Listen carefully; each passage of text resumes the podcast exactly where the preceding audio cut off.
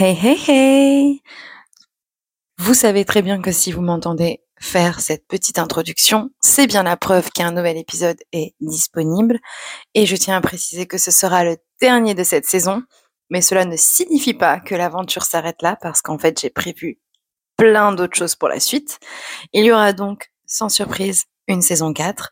Et en attendant, moi j'ai envie de vous dire bye bye avec cette saison 3 d'une manière un peu plus sympathique en vous invitant à me rejoindre euh, dans le salon cosy de bien chez soi et à profiter d'une ultime écoute qui sera dans la continuité des décryptages pièce par pièce. Allez, jingle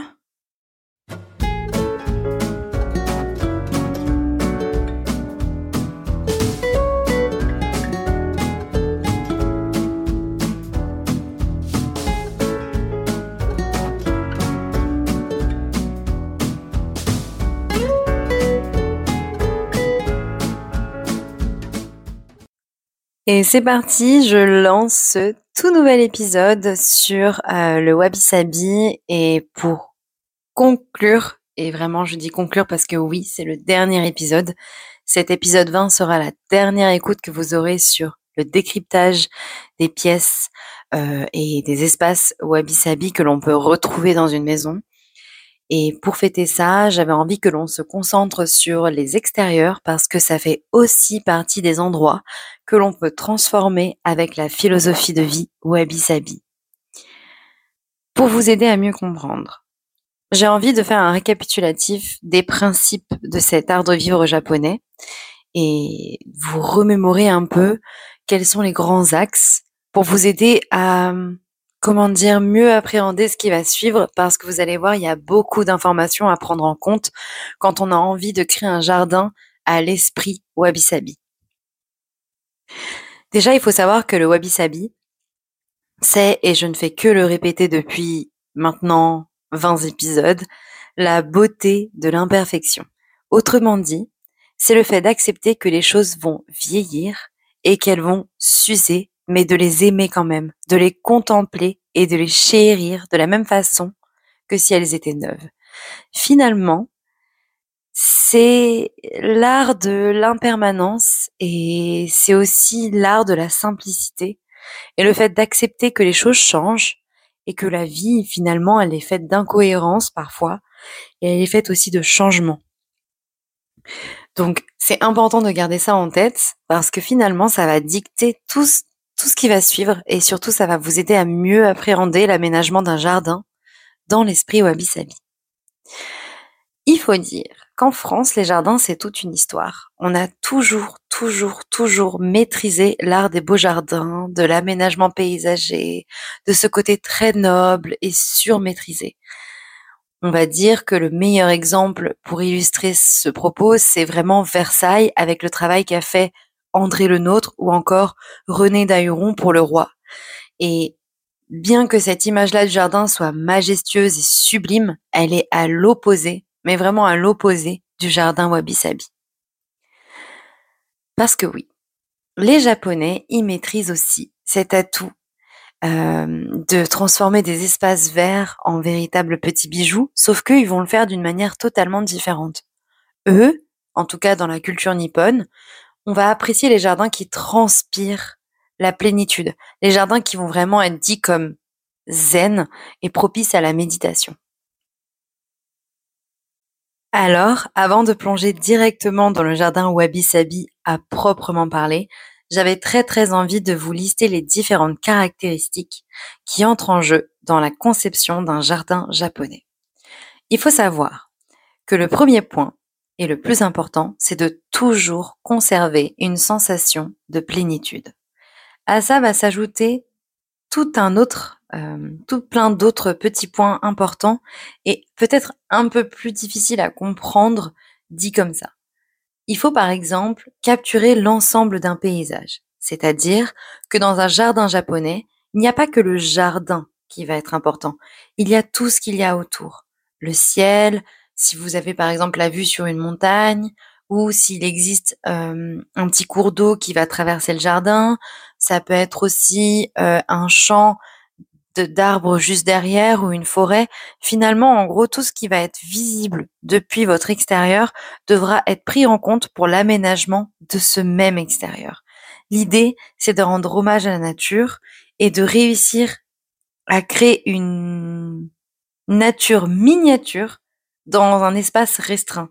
En gros, réussir à intégrer toutes les forces et les symboliques de la nature dans un tout petit jardin ou une terrasse ou encore un balcon.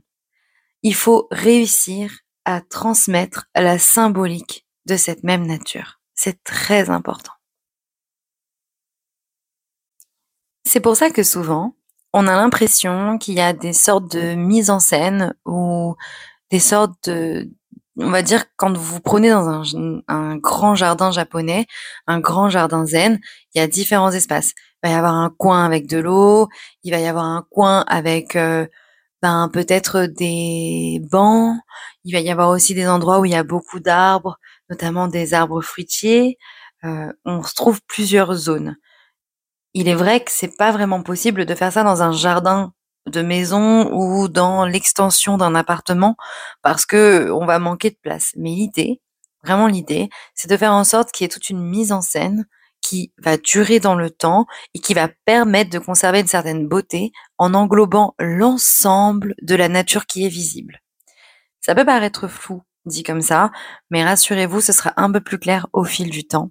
Faites-moi confiance. Maintenant que l'on a évoqué euh, les caractéristiques du jardin japonais dit entre guillemets jardin zen, on va parler un peu plus de l'influence du wabi-sabi dans ce jardin.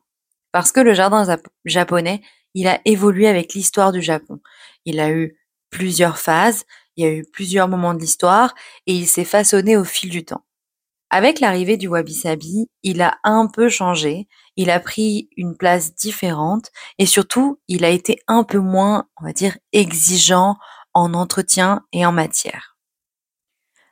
Le wabi-sabi, c'est un concept japonais qui est riche en spiritualité c'est très proche du bouddhisme et ça va forcément influencer les aménagements paysagers du pays parce que en fait, ça va encourager beaucoup moins de contrôle et donc beaucoup plus de calme et une énorme dose de sobriété. C'est-à-dire qu'on sera plus dans le contrôle, on fera en sorte d'avoir un jardin qui sera plutôt simple à entretenir, mais qui restera beau même quand il ne sera pas parfait. On retrouve du coup la fameuse notion d'impermanence et d'imperfection qui est très importante dans le monde du wabi-sabi. Du coup, quand on s'intéresse un peu à l'influence du wabi-sabi dans les jardins japonais, on se rend compte qu'en fait, finalement, ça favorise la création d'espaces pour des moments de détente. En gros, c'est créer un jardin qui est propice à la méditation, que ce soit aussi bien dans la contemplation que dans la sensation de bien-être. Donc, vous inquiétez pas, balayez un peu cette image du jardin japonais où tout est taillé à la perfection avec beaucoup de rigueur. Le wabi-sabi, c'est une version plus soft, plus sobre, plus simple à maîtriser de ce même jardin. Du coup, ça nous amène à nous demander euh, qu'est-ce que ça doit contenir un jardin inspiré du wabi-sabi? Comment on fait pour réussir à créer cet espace vert qui transpire la spiritualité et qui transpire le calme? Eh ben, il y a plusieurs choses à prendre en compte. Il y a plusieurs choses que l'on doit intégrer dans ce jardin. La première, c'est l'eau. Parce que oui, l'eau, c'est un symbole de purification dans la culture nippone et c'est aussi indispensable à la vie. Donc finalement, c'est important d'en avoir dans le jardin. On peut installer un bassin, ou encore mettre en valeur un cours d'eau, ou tout simplement se contenter d'une simple fontaine. Bref, il y a des milliards de façons d'intégrer l'eau, mais elle doit absolument, absolument, absolument être présente. Ensuite, vous devez aussi intégrer des pierres et des rochers. En fait, les pierres ou les rochers sont des symboles de spiritualité. Et je vais vous expliquer pourquoi très simplement. En fait, les Japonais, ils considèrent que les pierres ont des pouvoirs. Et pour eux, elles abritent ce qu'on appelle des kami. Les kami, ce sont des divinités japonaises, tout simplement, Et du coup, c'est pour ça qu'on en retrouve très souvent dans les jardins. Vous, dans votre espace vert français ou européen, qu'importe où vous vous trouvez, vous pouvez amener cette pierre par le biais de galets, de pierres, de cailloux, de carrelage en pierre ou encore de rochers, voire même de sculpture en pierre. L'idée, c'est d'avoir cet euh, élément naturel présent et visible dans votre jardin. C'est important parce que ça va être vraiment le symbole de la spiritualité et ça va amener une touche naturelle supplémentaire, c'est-à-dire que ça va être dans la continuité de l'espace. Il faut aussi intégrer du gravier et du sable. Je pense que vous avez déjà sûrement vu les sols que l'on peut retrouver dans certains jardins japonais où l'on fait des sortes de rainures avec un râteau qui prennent différentes formes et qui souvent sont dits comme la représentation du mouvement, du vent ou encore des vagues. Vous, vous ne pouvez pas consacrer forcément un 4 ou 5 mètres carrés à une étendue de sable ponctuée de pierres où vous êtes amusé à faire des formes avec un râteau. C'est pas forcément réalisable. Mais du coup, vous pouvez intégrer le sable d'une autre façon, le gravier d'une autre façon, et finalement vous amuser à créer du dynamisme et du mouvement comme ça. Parce que finalement, le fait de pouvoir faire des formes dans ces matières, ou d'apporter ces matières, c'est tout simplement ajouter un élément naturel en plus, mais surtout faire en sorte qu'il y ait ce dynamisme, ce mouvement qui change au fil du temps et qui est finalement lui aussi un symbole d'impermanence. Enfin, on va passer à tout ce qui est plantes et arbres japonais. Dans les jardins japonais, on n'est pas du genre à faire des massifs comme on a l'habitude de voir en France. On a plutôt tendance à se tourner vers des arbres. Et il y a plusieurs arbres que l'on peut adopter euh, pour euh, ajouter cette sensation euh, d'espace japonisant, je dirais. Vous pouvez par exemple craquer sur des bambous ou des cerisiers. Il est possible de se tourner vers des camélias ou encore des bonsaïs, voire même si vous avez un bassin et la chance d'avoir un climat qui s'y prête, ajouter quelques lotus qui feront très bien l'affaire. Évidemment, vous faites comme vous voulez. Le plus important, ce n'est pas tant les espèces euh, que vous allez ajouter, je parle vraiment des plantes et des arbres, c'est plus hum, le fait de faire en sorte que le jardin il soit fleuri toute l'année. C'est très important parce que finalement, les fleurs euh, vont ajouter de la couleur, donc elles vont ajouter du dynamisme, elles vont ajouter de la douceur, et elles vont rappeler que les végétaux sont sacrés dans la culture nippone, et c'est ça qui compte. Du coup, il serait question de choisir des fleurs en fonction de votre climat ou des plantes en fonction de votre climat. C'est important pour que les végétaux se sentent bien dans votre jardin, mais aussi faire en sorte de choisir différentes espèces pour réussir à avoir un jardin fleuri et qui reste fleuri au fil des, saisons.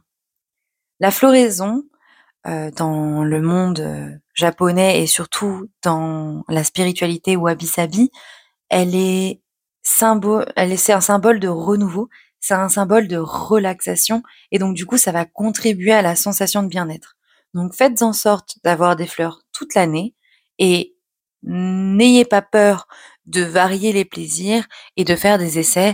De toute façon, c'est comme ça que ça fonctionne un jardin. On retrouve, enfin, on arrive à trouver un certain équilibre en essayant tout simplement. Avec ces fleurs, on va essayer de créer des chemins et des allées. En gros, l'idée, c'est de créer un parcours euh, qui permet d'admirer le jardin sous différents points de vue. C'est un peu un côté, je dirais que c'est proche de la notion de spectacle, mais tout en restant humble. C'est-à-dire que c'est le spectateur qui se promène, ou vous d'ailleurs, et que ça permet de constater que le jardin, il va varier en fonction de la météo, il va varier en fonction de l'heure de la journée, il sera pas le même en fonction des saisons et l'idée c'est que ce jardin, ce parcours que vous allez créer avec des allées ou des chemins puisse vous permettre de vous enfin permettre en fait tout simplement de constater ces changements, de les apprécier, de les contempler et de prendre une pause finalement dans la nature. Il est question d'être curieux et d'être dans la contemplation. Normalement, ce chemin ou cette allée va toujours conduire au pavillon du thé, le fameux pavillon où on va déguster le thé à la japonaise et surtout on va profiter de la cérémonie du thé. En France ou en Europe, on n'a pas forcément ce genre d'espace ou d'aménagement parce que ça ne fait pas spécialement partie de la culture.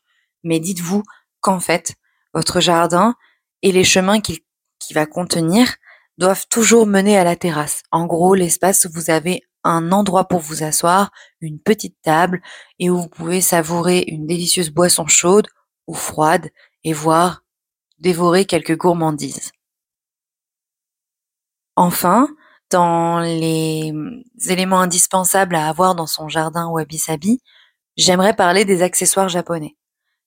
Inutile de trop en faire, inutile de trop en mettre. L'idée c'est pas de tomber dans le kitsch, mais vraiment d'harmoniser l'espace. Et donc pour ça, vous pouvez faire confiance à des lanternes ou encore de l'encens. Vous pouvez aussi ajouter un ou deux carillons ou encore favoriser l'intégration de sculptures aussi bien en bois que en pierre. Ce sera l'occasion de faire d'une pierre deux coups et d'ajouter un petit peu de matière naturelle.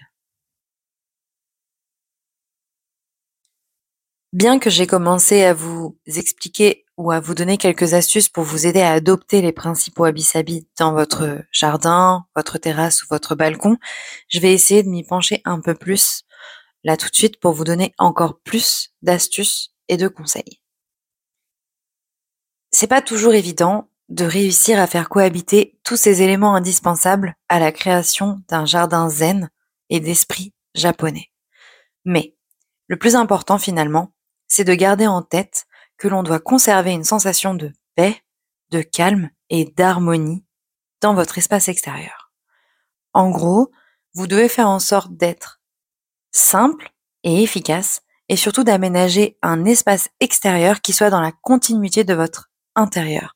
Finalement, il faut soigner le jardin comme si c'était une pièce en plus, mais faire en sorte que cette pièce soit vraiment un lieu où on respire, on se sent mieux et on peut se détendre et oublier les soucis quotidiens.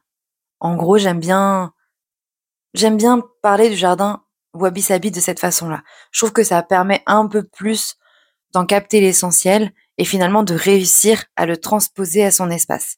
Parce qu'on n'a pas tous un jardin de 3 hectares, on a parfois juste un petit balcon et il faut bien comprendre que quelle que soit la superficie, vous pouvez créer cette sensation de plénitude. C'est vraiment possible. Il suffit juste de faire des choix et de rester un maximum minimaliste et simple. Parce que oui, le wabi-sabi, c'est l'émancipation du matérialisme. En gros, on va posséder moins, mais on va faire mieux avec ce moins. Et ce moins, on va l'apprécier au fil du temps. C'est-à-dire qu'on ne jette pas ce qui est cassé, on répare et on fait en sorte que ce moins soit beau malgré le passage du temps, malgré l'usure. Et finalement, c'est très facile et ça donne vie à un espace extérieur ou un espace vert qui est très économique. Alors, moi, je dirais que il faut soigner les détails. Il faut faire en sorte d'avoir un maximum de fleurs tout au long de l'année. Il faut essayer de toujours avoir un espace où on peut s'asseoir. Donc, ça peut être un fauteuil sur un balcon ou une table avec des bancs ou des canapés sur une terrasse. Ça peut être des bancs partout dans le jardin et une terrasse avec un espace salon de jardin. Bref, essayez de faire en sorte d'avoir toujours un petit coin cocooning où vous pouvez vous asseoir et dites-vous que si dans cet endroit vous avez la possibilité de lire en toute tranquillité, alors c'est bingo. Ensuite, pour l'ajout de la pierre et, et, des autres éléments importants, vous pouvez faire confiance tout simplement à des pots en pierre. Vous pouvez récupérer de l'ardoise durant une randonnée et l'utiliser comme paillage dans une plante. Vous pouvez craquer pour un pied de bambou que vous mettez sur le balcon ou la terrasse pour avoir moins de vis-à-vis. C'est possible aussi de favoriser l'intégration de la pierre par le biais de pierres tout simplement qui sont disposés ici et là sur le sol ou dans vos pots de fleurs. Vous pouvez aussi acheter des galets que vous utilisez également en paillage. Enfin, il y a des milliards de façons d'intégrer tout ça. Et pensez aussi à ajouter la nature quand surtout votre espace est petit et froid avec du bois ou encore un sol en bambou ou des palissades en bambou. Bref, faites en sorte qu'il y ait un maximum de matières naturelles et des matières qui durent, qui ont une forte personnalité. Enfin, pour ce qui est de la question de l'eau, euh, n'ayez pas peur d'ajouter un petit bassin. Ça peut être vraiment un bassin minuscule qui est dans un petit pot qui n'est pas perforé. Ça peut être une fontaine. Ça peut être aussi un abreuvoir à oiseaux. Bref, faites en sorte que l'eau soit présente d'une manière ou d'une autre. J'ai envie aussi de vous conseiller d'ajouter un peu de lumière, mais une lumière qui soit douce euh, vous pouvez miser sur une petite guirlande lumineuse euh, et solaire. Il est aussi possible de miser sur des lanternes où vous allez mettre des bougies. Euh, vous pouvez aussi oser des bougies LED que vous pouvez ranger au besoin. Mais faites en sorte que vous puissiez être dans ce jardin de jour comme de nuit parce que vous allez pouvoir, en fait, vous allez encourager votre envie ou plutôt vous donner envie d'y aller tout le temps et ça va devenir une pièce en plus où vous vous sentez bien et c'est comme un petit refuge à ciel ouvert dans lequel vous oubliez tout votre tracas finalement. Je crois que j'ai à peu près fait le tour. Pour l'instant, il n'y a pas d'autres conseils qui me viennent. Euh, j'avoue que j'enregistre cet épisode de manière un peu différente. Je suis pas chez moi. J'ai utilisé mon micro cravate euh, pour essayer et je crois que ça me plaît pas mal. Mais si vous, vous avez d'autres conseils ou que vous voulez compléter euh, cet audio, n'hésitez pas à laisser des commentaires. Euh, vous pouvez aussi me retrouver sur les réseaux sociaux euh, sous le nom de cheviviane.fr ou alors sur mon blog cheviviane.fr tout simplement. Sachez que je fais souvent des publications complémentaires avec l'épisode. Vous avez accès à des visuels en plus.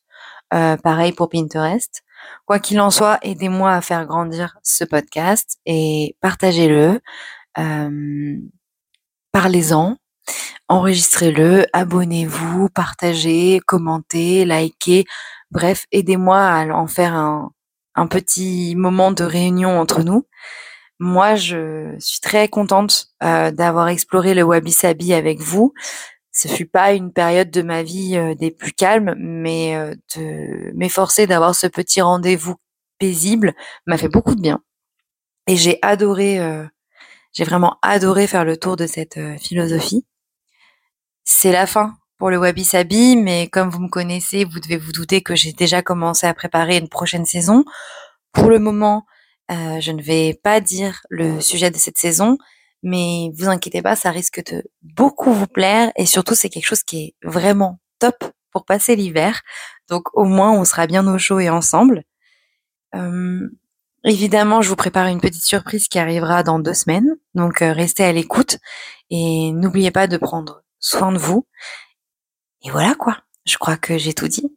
Donc euh, je vous laisse me donner votre avis et je vous dis à dans deux semaines. Bye Thank you.